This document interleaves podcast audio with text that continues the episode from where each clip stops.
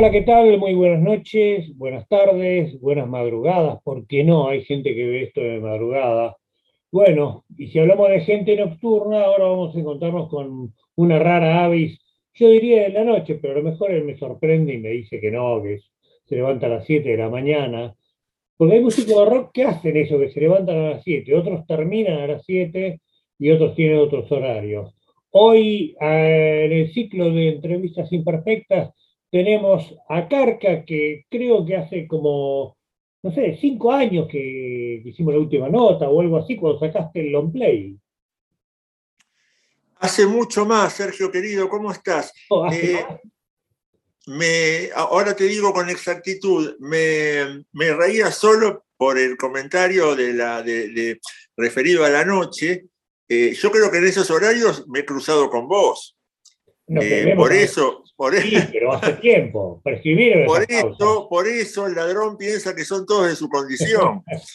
Eh, pero vos sabés que, vos sí, no, obviamente ambos sabemos que hemos abandonado, eh, o por lo menos dejado relegado en un cajón ese, ese traje tan eh, que visitaba la noche con tanta asiduidad, ¿no? Sí. Eh, pero la verdad es que hace muchos, muchos años que soy una persona de mm, hábitos tempraneros, porque es, el único momento del día, eh, qué sé yo, quizás sea mi condición o no sé, pero, pero es el, momento del día que más pila tengo, ¿viste? odiaría, odiaría perder esa, ese, ese mood matinal en donde casi todo está bien. Después, a las 7 de la tarde soy una especie de oruga que no sirve para nada. Eh, y, y, ni te digo de ver entrevistas o algo, que es algo que no me gusta hacer, pero cómo cambia mi actitud desde digamos, de, eh, eh, entre una nota temprana y una nota a la noche. Igual, siendo honesto, vos viniste a la noche del programa y estabas divino, ¿eh? la verdad tuve una charla fabulosa. no, no, no, no, yo, yo o, o, voy con ganas, o hago las cosas con ganas, o no las hago. Lo, único que, que, hago sin ganas es pagar los impuestos. Ah, bueno, eso todo me parece. claro, pero, pero la vida me, me, me ha regalado y el esfuerzo eh, mío constante y, mi entrega constante a la música, mi, trabajo constante a la música, me ha, me ha regalado el, digamos, eh, ¿cómo te puedo decir? Eh, la, la, facultad de, de, hacer, de no hacer cosas que no quiero. Bueno, eso no es poco, ¿eh? Eh, no, no, no, no, por eso. Eh, eh, eso. Eso es una de las cosas que yo considero como mi éxito. Yo desde los... Deserté de la colimba. Dos, me escapé y no volví más. hice muchas cosas que quizás los demás pusieron la cabeza, agacharon la cabeza y lo hicieron. Para mí el mundo, o sea, no, no, el mundo quizás sí, pero el planeta Tierra no es para sufrir. El mundo que, inventó el hombre después, quizás sí es un poco medio para sufrir porque te dejan, te, quieren dejar afuera, viste, constantemente de algo, ¿no? Y, uno quiere ese algo también, porque ese algo también es ir a Los Ángeles, viajar en avión y qué sé yo, y todo eso, ¿no? Sí, sí, lo Digo, pero, no tenemos ningún problema contra ellos, el problema es cuando no los tenemos. Claro, el problema es cuando la, avaricia, la mezquindad, y, la maldad eh, a gran parte de la población mundial de algo. Ahí ya eso me raya, o sea, eh, eh, es un problema VIP que me dejen afuera a mí, digo, no, no pasa nada. dejan, afuera, gente, que se caga de hambre. no, pero bueno, uno necesita que, que las cosas sean un poco más equilibradas. Así sí, sí, sí. implicó un encierro, bueno, ahora es como que, bueno, déjenos respirar un poquito y por eso estamos charlando acá, porque vos vas a tocar el 29 en la usina del arte. Hacía un montón que no tocabas. Eh, yo volví en marzo del 2020 con Babas, volvimos como pudimos de una situación bastante eh, extraordinaria en ese momento, que bueno, que era la debacle del mundo como lo conocemos y la inminente incertidumbre absoluta que causó la pandemia. ¿Dónde estaban? En, México fuimos a, hacer el Vive Latino y otro festival que se hace en Monterrey que se llama Pal Norte. Llegamos a hacer el Vive Latino con toda una con, toda un, con todo un estigma terrible eh, por parte de ahí, de la, de, la, gente de ahí, en la que le terminaban diciendo el muere latino. ¿no? Esa, esa era la onda de mierda que había, digamos. Eh, porque, porque, bueno, porque en ese momento te, decían que venía uno con el dedo así a tocarte y te iba a contagiar COVID, viste que el COVID vivía en el papel, no sé, escuchamos tantas boludeces. ¿Te acordás? Bueno, ese, fue la cantidad de cosas de pavada que tuvimos que escuchar, ¿no? Viste, casi tenías que recibir, viste, el paquete del delivery o correo, lo que sea, con, un matafuego, viste, antes de saber qué había adentro. Bueno, con toda esa parva de, ignorancia, eh, hicimos el Vive Latino, nos quedamos varados en México.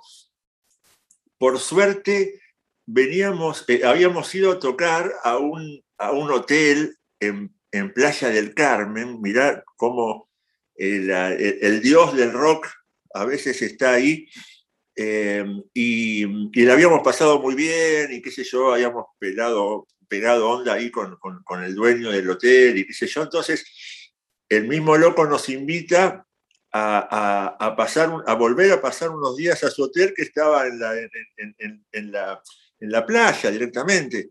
¿Viste? Eh, eh, como para que esperemos la posibilidad de irnos ahí, eh, con nada, invitación, ¿no? Así que tuvimos la, suerte y el claroscuro en nuestra vida de estar en Playa del Carmen esperando un avión. quizás nos teníamos que quedar ahí, quizás no. A los tres días volvimos y, bueno, y volví acá y había como unos militares en, aeropuerto, en, en el aeropuerto de Seiza, Em, que, te revisaban la fiebre y esto y que el otro. Y a los, dos, a los dos días o al día y medio se decreta la cuarentena total. Lo único bueno de eso, ¿sabes? no sé lo único bueno, eh, lo, único de lo cual me, puedo jactar es que yo desde el momento cero vi que esto eh, era Estoy ahí, ¿no? Sí. Sí, estás acá. Que esto era, eh, no eran 15 días, que esto era más. No, no, bueno. Eh, desde el primer momento me di cuenta y dije, bueno, chicos, hasta diciembre no, no, no, no, esto no, no, no va, no, no va a parar. Y bueno, me, quedé corto, o sea, diciembre, casi, casi llegamos al diciembre del, segundo año. Porque también vamos a decir las cosas como lo, peor parece haber pasado. Ahora viene lo mejor que es el reencuentro con la gente. Por la cantidad de, víctimas, digamos, por la, por la, por el, por, el, por, la eh, bajó mucho, eh, casi no hay eh, pérdidas vitales por COVID. Y, y sí, eso está, este, qué sé yo, eso tranquiliza. Lamentablemente, bueno, sí, que dejamos un mundo atrás devastado para las familias que, perdieron. A mí la verdad que no, no, no, no, me tocó, ¿viste? Por eso tengo mucho respeto. No me tocó ni de ser, ni a mí, ni familiares, ni nada, pero creo que debe ser de una eh, impotencia, ¿no? Eh, abrumadora y bueno, eh, siempre, siempre lo único que me despertó la, secuencia esta fue mucho respeto y mucho, mucha empatía. Por eso también tengo mis cosas. Yo nací recontra fallado y, vivo en un mundo donde me cuesta todo y, tengo una enfermedad congénita y la mar en coche. ¿Qué sé yo? Sé lo que es estar para atrás. Eh, pero, pero no es trivial lo que pasó, ¿viste? Entonces, bueno. No, para nada. Eh, ¿Viste? Claro, entonces, muy respetuoso y, amoroso incluso, ¿viste? Eh, para, para, con toda la situación esta, para, para la gente y todo. Y, también creo que ante algo que no se puede ya, digamos, eh, se puede lamentar, pero fue muy irremediable el asunto creo que, en ese sentido los músicos con mucho respeto y con mucha empatía tenemos que, que, ah, hacer lo mejor para ser los, los, bufones, ¿no? De una, una vez más. Sí, bueno, eh, pero justamente de eso es lo que quiero que hablemos. Para adelante. Vos ahora tenés el 29 en la usina del arte. Sí. ¿Qué, es lo que vamos a ver? ¿Qué estás preparando para ese reencuentro? Porque vos como solista hace un montón que no tocabas también acá. Bueno, la misma cantidad de, meses. Sí. Eh, la misma cantidad de meses. bueno, te habías ido a Playa de, a Playa de Carmen, a México, con los babasónicos. Digo, vos estás jugando siempre así como tenés la parte tuya solista y la parte con los babasónicos.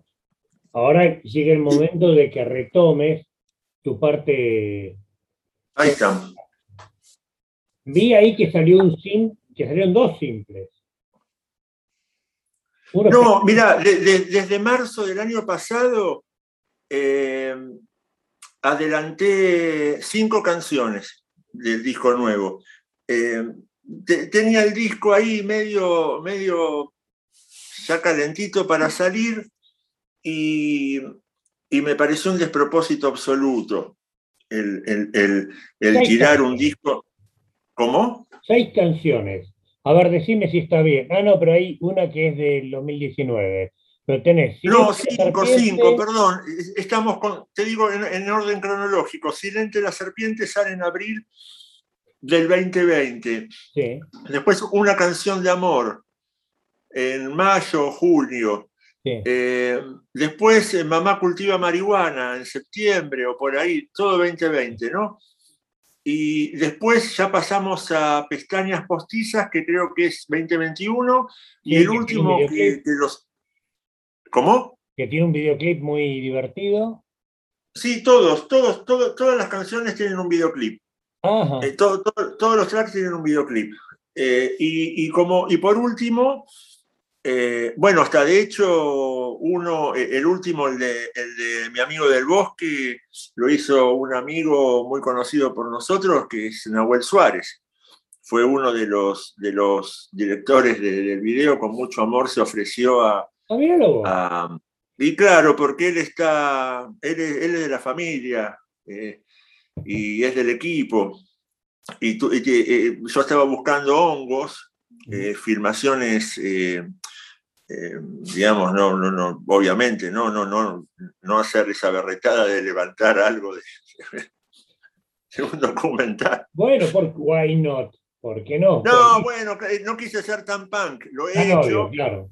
Claro, lo, he hecho más joven y, qué sé yo, ahora tengo amigos que pueden eh, llevarme a un estándar mejor de, calidad en todo sentido mm. y, hay que aprovechar eso. Pero básicamente es un. Es, eh, no, no, hay, no hay mejor punto para, para, para transmitir de este, de, este concierto eh, que es, eh, es el reencuentro. Eso no le gana nada. Hace un año y siete meses fácil que no nos subimos a un escenario el que te quiere, el que te sigue, el que te admira y el que te acompaña, no se, no, no se lo puede perder. Eh, ya quedan re pocas entradas, es de verdad esto, porque tampoco el aforo es a la mitad de la usina, eh, y en el, auditorio grande, ¿no? en, el, auditorio principal. Pero eh, más que nada, es, a eso, te, te, repito, a eso no le gana nada, es el reencuentro y es la posibilidad de, volver a, tener esa experiencia que para mí es, de conciencia extraordinaria, porque si bien no hay, eh, digamos, eh, ¿cómo te puedo decir? Drogas, hay química, digo, hay química física, hay química eh, espiritual, pasan cosas, a nosotros nos pasan cosas ensayando las canciones nuevas, a nosotros nos pasan cosas reuniéndonos, porque tampoco nos hemos visto, y, las ganas de tocar mm, son inclasificables. Cuando, me, hizo acordar mucho a cuando yo me fui a España unos años y, y tuve la posibilidad de tocar con mucha gente con mucha gente que ni me conocía y no tenía por qué, ah, estoy tocando con Carca. No, no ahí no pasaba eso. Ahí pasaba que si tocabas, tocabas, y si no tocabas, te ibas a la concha de tu madre, el despedido. Eh, y, he tenido la posibilidad de tocar con, con gitanos, por ejemplo, y con, y con músicos ingleses. No, no porque sean ingleses, digo, pero gente pulenta, ¿viste? Ah, pero gente que a lo mejor no, con la que nunca hubieras tocado de otra manera. Bueno, mira, mira, terminé haciendo, terminé siendo el guitarrista de un tipo que acá no tenemos ni idea quién es, que se llama George Burowski. Es eh, el Guitar George de Sultan of Swing. De, ah, mira vos, el de Dire Straits. El de Dire Straits. él es el Guitar George. de él se dice que sabe todos los acordes. Reza la frase. Reza la eh, tocó con Love mucho tiempo, en los ochentas también. Y viste, no, no, no solo sabe que sino es un tipo, viste, de una, de una sabiduría a nivel vida, viste. Y, realmente el tocar con él eh, me, en ese momento me, me embebió de una confianza y unas ganas que en ese momento no tenía. Por eso cito el, paralelismo con eso, porque es como que estuve dos años en España aprendiendo y, viéndome las negras y no, y sí, y qué sé yo, y venís acá y aterrizás acá y tenés, no sé si, si sos mejor, para mí sos mejor interiormente, no como guitarrista. Si hiciste un mejor ser humano, más apto, viste, más, más, eh, más eh, preparado. No sé, yo toco la guitarra igual de bien o mal desde que tengo 12 años, 13, no, no, hay evolución. Pero ahí hay una evolución. Yo me acuerdo, vos por ahí no te acordás, yo hace más de 30 años tenía un programa en la Rock and Pop donde pasaba demos, y yo me acuerdo haber recibido un demo de Tia Newton, que fue tu primer grupo. Sí, claro, seguro. Vos tenés la actitud de tocar desde siempre y siempre te tomaste eh, el hecho de tocar como, como una cosa mucho más seria de lo que puede parecer a, simple vista. Hay gente que va y toca. Para vos no es que vas, enchufas y tocas, sino no, y parte de algo más ¿sabes por qué? ¿Sabes por qué? Porque fue el mundo que me cobijó. Fue mi Alicia en el País de las Maravillas. Eso, si no estaba todo lo otro.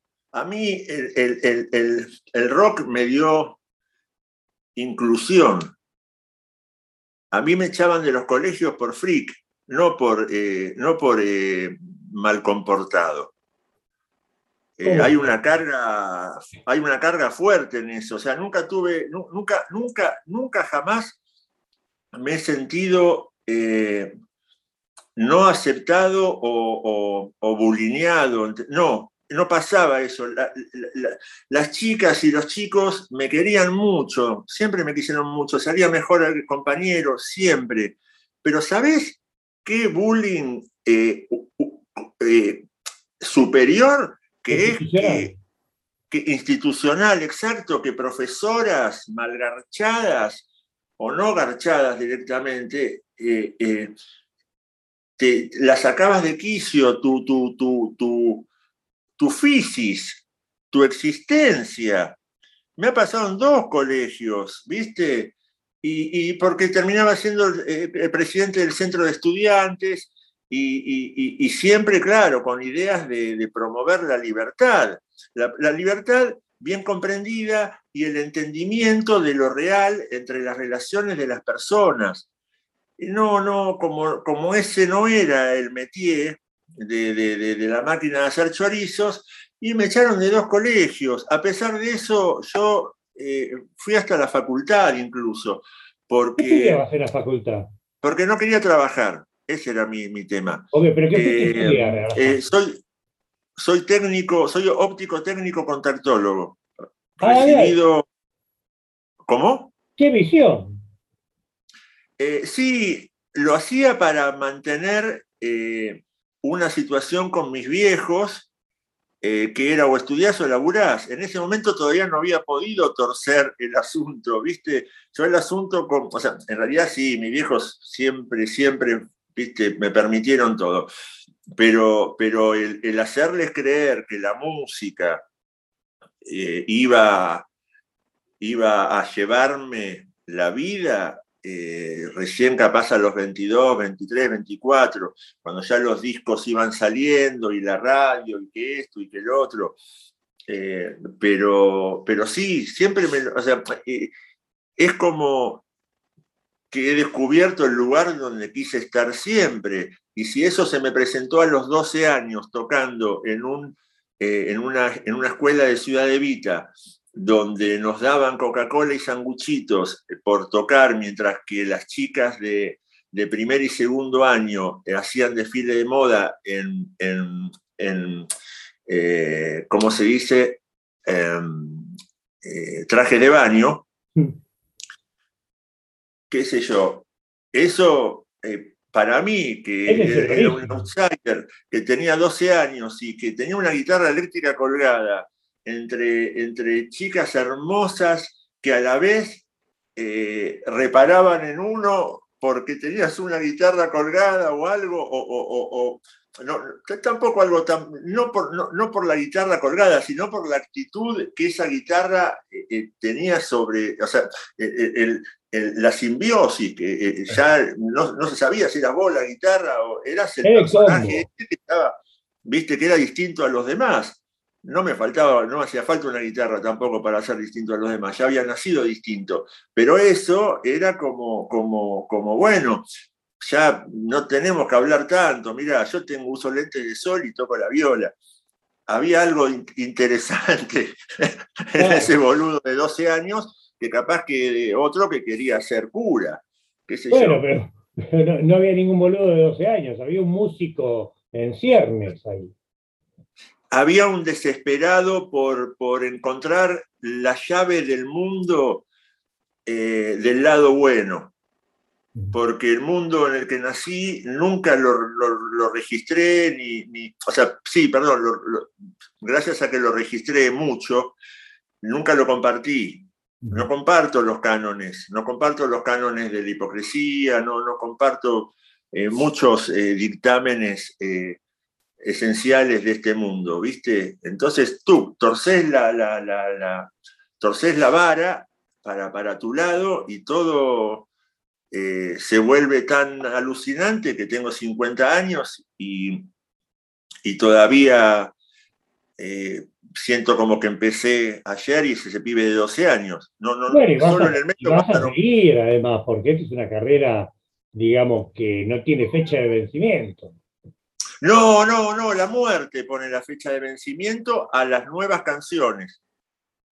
Eh, después eh, te abre la puerta al, a, la, a la inmortalidad, por así decirlo, ¿no? Porque... O hay grandes eh, éxitos si hay algo necrofílico es el, arte, ¿no?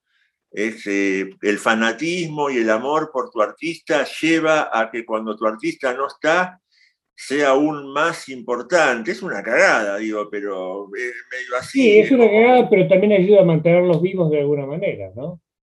Y, también hay, hay algunos que a veces puedo ser yo, obvio, ¿no? Pero digo, eh, hay, hay muchos que llegan tarde. Eh, entonces, qué sé yo, ahora pasa con Palo, ponele, ¿no? Y Palo, eh, amor total, ¿no? Y admiración total. Incluso él empezó, él, pudo sacar discos antes que yo, digamos. Eh, yo escuchaba a Don Cornelio y La Zona en el 86 y yo empecé a tocar profesionalmente, entre comillas, en el 88 en el circuito de, Capital, ya lo que era Cara Más Cara, Nena Boba, eh, eh, el Paracultural, eh, Medio Mundo Varieté, oh, Cemento, Cemento con muchas bandas, ¿no? También, y ese tipo de cosas. Bueno, eso. Bueno, ¿y qué, vamos a encontrar con tu música nueva, con esos simples que has sacado? Y no sé si vas a presentar algo más el 29 en la usina. Mirá, el 29 en la usina va a pasar lo que pasa en todos los shows míos, que es eh, ir para saber con qué te vas a encontrar. ¿Por qué? Porque a veces hacemos, hacemos eh, a veces hacemos show de tres horas, ponele, y, sí, porque depende de. E, este show, por, por dictamen del lugar, no, no, va a pasar. Pero quiero decir, eh, a veces eh, eh, hay, hay, hay, hay, más canciones de Miss Universo, ponele, que de, se, se, ponen raros los shows porque al no tener que, al no tener el hit, y, tener que, responder a eso. Yo no tengo una canción obligada para hacer en los shows. todos son hits en este caso. ¿Cómo? Son todos hits. Si no hay canción obligada, todos. En, el mejor de los casos, claro, sí, no, no, no es un nirvana, ¿viste? Que, si, no, si no hace Smell Like Ten Spirit, eh, no, no, la gente se, enoja. No, eh, es disfrutable cada, cada, cada eh, rinconcito de los discos, ¿viste? Entonces, conociéndolos y, y, a sabiendas que son tan hermosas y hermosos que están ahí para celebrarte, eh, bueno, yo la verdad que soy fan del fan de Carca. O sea, viste, claro, porque ¿sabes qué? Me veo, me veo, me veo, me veo yendo de Ciudad de Vita en el 86 hasta, hasta Flores, a los 15 años, a buscar Caliente de Box Day, que en ese momento era como si hubieras encontrado el santo sudario, porque Caliente era de mandioca, eh, lo, había editado mandioca, estaba totalmente descatalogado. Eh, ¿Dónde comprabas en Flores? En Lennon. En Lennon. Claro, para mí Lennon, por una cuestión de edad, yo soy de Flores, viví muchos años ahí, para mí Lennon es de las disquerías nuevas. Claro, me imagino. que soy. No, me imagino. Bueno, César Po. César Po también es de las nuevas. Yo compraba en lugares ridículos que obviamente cayeron en, el Rodrigazo. Disquería San Remo, Boing Boing. Claro. En las disquerías de antes. Claro, para mí, para, mí, para mí son míticas porque yo empecé a, ir a, Flores, ponele que era, era mi centro, ¿no? Yo llegaba ahí con el, el centro de, los suburbios, de Mataderos, Flores. Exacto, porque, porque irme a Florida y la Valle, digamos, a las disquerías que también estaba el agujerito y el supermercado del disco, y, todo eso. Pero bueno, yo llegaba ahí porque mi ansiedad no me dejaba viajar más por un disco. Yo, hasta me hice. Claro. Te impedía más estaciones. Eh, claro, exacto. Yo quería estar en dos, en tres horas en mi casa de vuelta con un cassette nuevo para escuchar. No, no importaba qué carajo, ¿viste? ha sido un ejercicio. ¿Cuáles son tres cassettes o discos? Vos no sé si escuchabas ese cassette en disco, que de esos que te marcaron así tipo como un sello. ¿Pero de acá o, no, de, o de afuera? de acá, con los de allá, con lo que vos quieras. Elegí tres o cinco. Y acá lo que me pasó con Desatormentándonos en cassette. Ya venía de mi casa eso, el, Desatormentándonos en cassette. Eh, Artod en cassette, Em, recuerdo un disco de Ricardo Soulet que se llamó Vuelta a casa. Sí, señor, año 76, con los hermanos Pérez. Año 76 de la RCA, cuando él vuelve de ese hermoso viaje con Papo, en Londres, de uno de los tantos. Sí. Eh, separado Box Day, que había hecho Box Day, eh, es una nube y creo que Box Day para Box Day. Y, lo, y, lo, y Willy y, y, y, Basualto hacen Estamos en la pecera y Ciego de Siglos. Eh, pero eso, esa es una data que me llega después. Ese cassette de Ricardo Soblé me, me, marcó. Ahora lo escucho realmente, lo tengo en vinilo y todo, y lo escucho y no, no sé, no, no, no me pasa lo mismo. No, pero uno ya no es el mismo, Carca. Es que bueno, claro, por eso digo, quiero ser, quiero ser fiel y coherente eh, porque entendí el punto de la pregunta y porque me tengo que remitir a ese niño que se maravilló con esa música, digamos, eh, porque si no, viste, hay que poner, me pongo en otro plan, pero no, está muy bien formulada la pregunta y en realidad, eh, bueno, sí, hubo un antes y un después, a los 14 con Artod, me puse a sacar todas las canciones. Y, sentía esa depresión total, ¿viste? Y todo, todo, era todo, todo, todo, estaba en esa total. En los sábados quedarme en mi casa, los viernes también, salían todos, y yo me quedaba con Artod y, con Desatormentándonos y, y qué sé yo. Eh, Desatormentándonos me alucinó por el ruido que era, no había escuchado algo tan ruidoso. Eh, sí, me, me, me mató. Después, lo que me llega, te vas a reír, es em, a los, en, quinto grado, un, amigo se me acerca, un amigo que he recuperado esa época, se me acerca y me pasa em, Ciudad de Guitarras Callejeras, de Morris.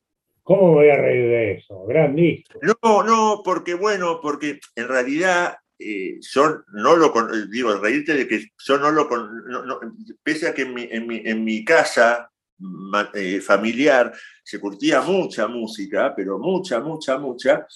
No sé, no, no, no. Obviamente estaban los gatos dando vueltas, Manal, todo, pero Morris no había, no había estado.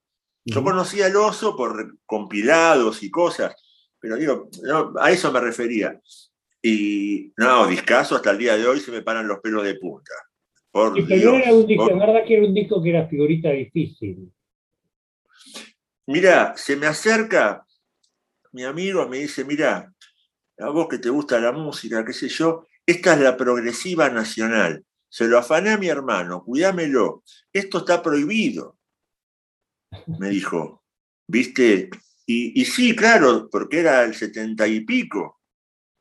Sí, el disco lo después, pero me acuerdo que hubo un tiempo que creo que hubo prohibición.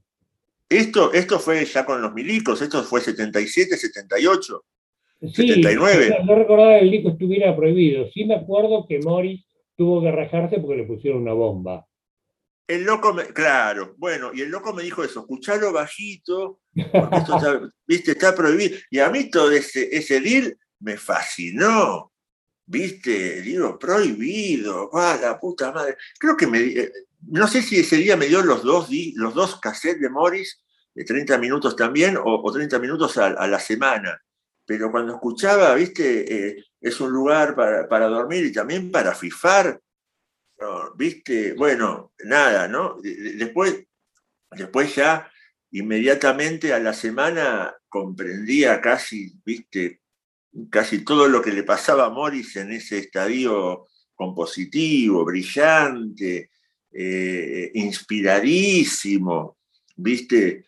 Y, después, eh, ya que hablamos de cassette, también me, lo, que me, lo que me termina de apuntar para dónde quería ir eh, es, un, es el soundtrack de, del Barrock del 72. Sí. Por, porque ahí hay una versión en vivo de post-crucifixión, porque ahí hay un tema de Gabriela con los color humano, eh, y porque ahí pasa de todo, está sui generis, este, todo, todo, se me abre un abanico, eso muy chico, ¿no? Pero me marcó, me marcó para, cómo, quería, cómo quería sonar, porque si es por el otro lado, por el lado eh, de afuera, escuchaba cosas, todas las cosas que no iba a poder, eh, a las cuales no iba a poder acercarme nunca, ¿viste? ¿Qué sé yo? Queen, VGs, me gustaba lo que pasaba en ese momento. Mi viejo, como, como buen padre, me acercaba las, las cosas que iban saliendo. Lo lamentable fue que mi viejo, a partir del año 71, 72, cuando nací yo, eh, salió el magazine y salió el cassette. Entonces, mi viejo ha sido, eh, comprador de, de, vinilos, le crea el cassette, obvio. Primero al magazine, el magazine dura un pedo en una canasta y después el cassette. Entonces su gran colección de música terminó siendo un cassette.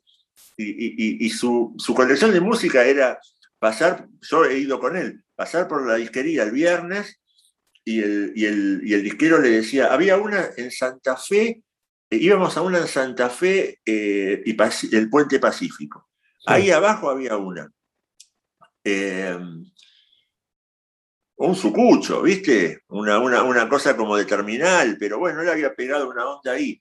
Pero el loco le daba así, o sea, eh, eh, tú, así, Carca salió esto, salió esto.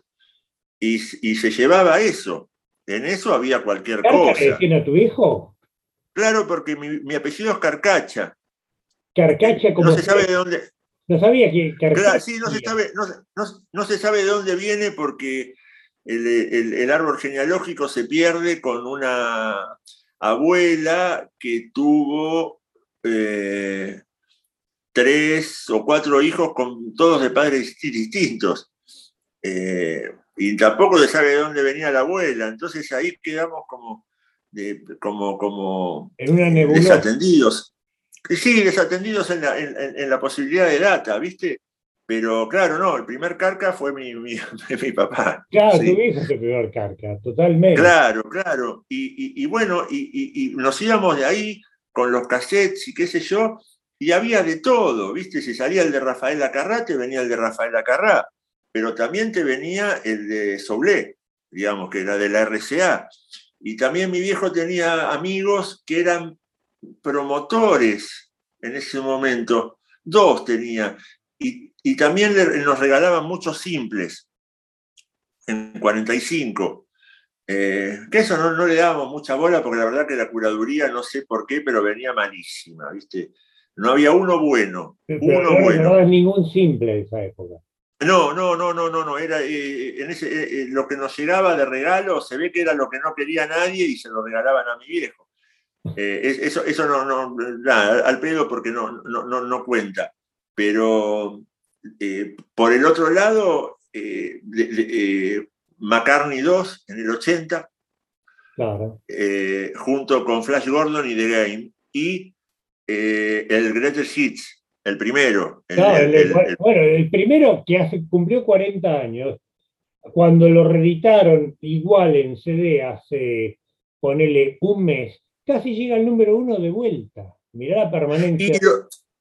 mirá, a mí solo lo citamos y se me paran los pelos de punta, porque lo que he gastado ese cassette frente al equipo de audio de mi viejo, que, que yo iba de un parlante a otro, al Mamá Mía y a los Fígaro, y, que, y era como, yo no había escuchado nunca algo así, imagínate junto.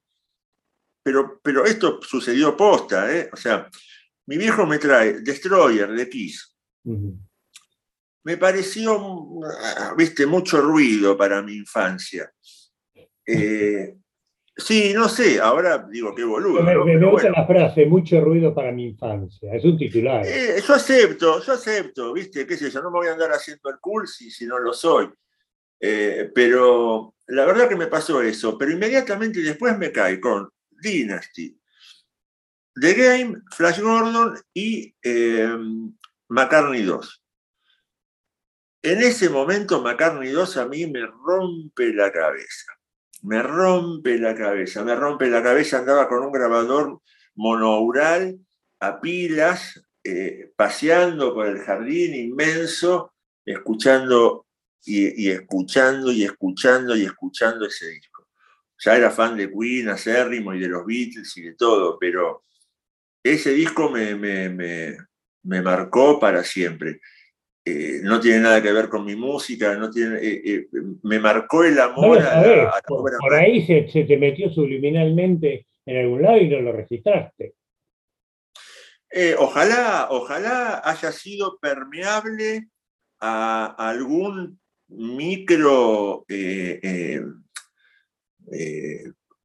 a, una, a, una, micro motivación, digamos, musical que se pueda que se pueda leer después. Yo no, lo sé. No, bueno, pero para, para, eso estamos los periodistas, justamente, para escuchar claro, y ver por ahí dónde pintó, si es que pintó. Eh, a ver, siempre, siempre me pareció, eh, siempre me pareció remitirse a la cosa Beatle un bajón en la música. Cuando, cuando la cosa se va para el arreglo Beatle, digo, oh, qué sé yo, dame algo nuevo, aunque sea feo. Eh, después vemos si es feo o no es feo, eso no importa, pero dame algo nuevo.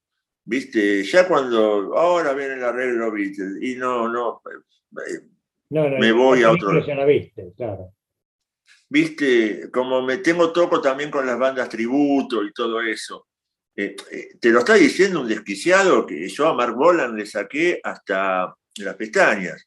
Está bien, pero entiendo el punto, porque una cosa es la influencia, otra es la copia y otra es la mimetización, pero nada, todo convive en un universo siempre.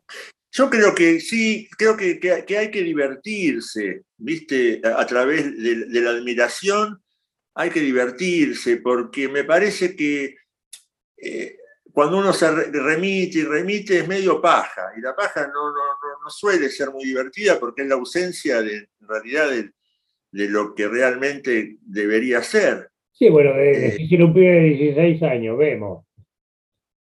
Ah, bueno, no, no, bueno, pero bueno. ahora te entiendo el punto de, que Seguramente preferiría estar cogiendo en vez de, digo, de haciéndose la paja. Eso, eso, eso también pero en la música entiendo, es como el arreglo Beatle. Y ahora, el. Viste, y ya, sí, ya sabemos.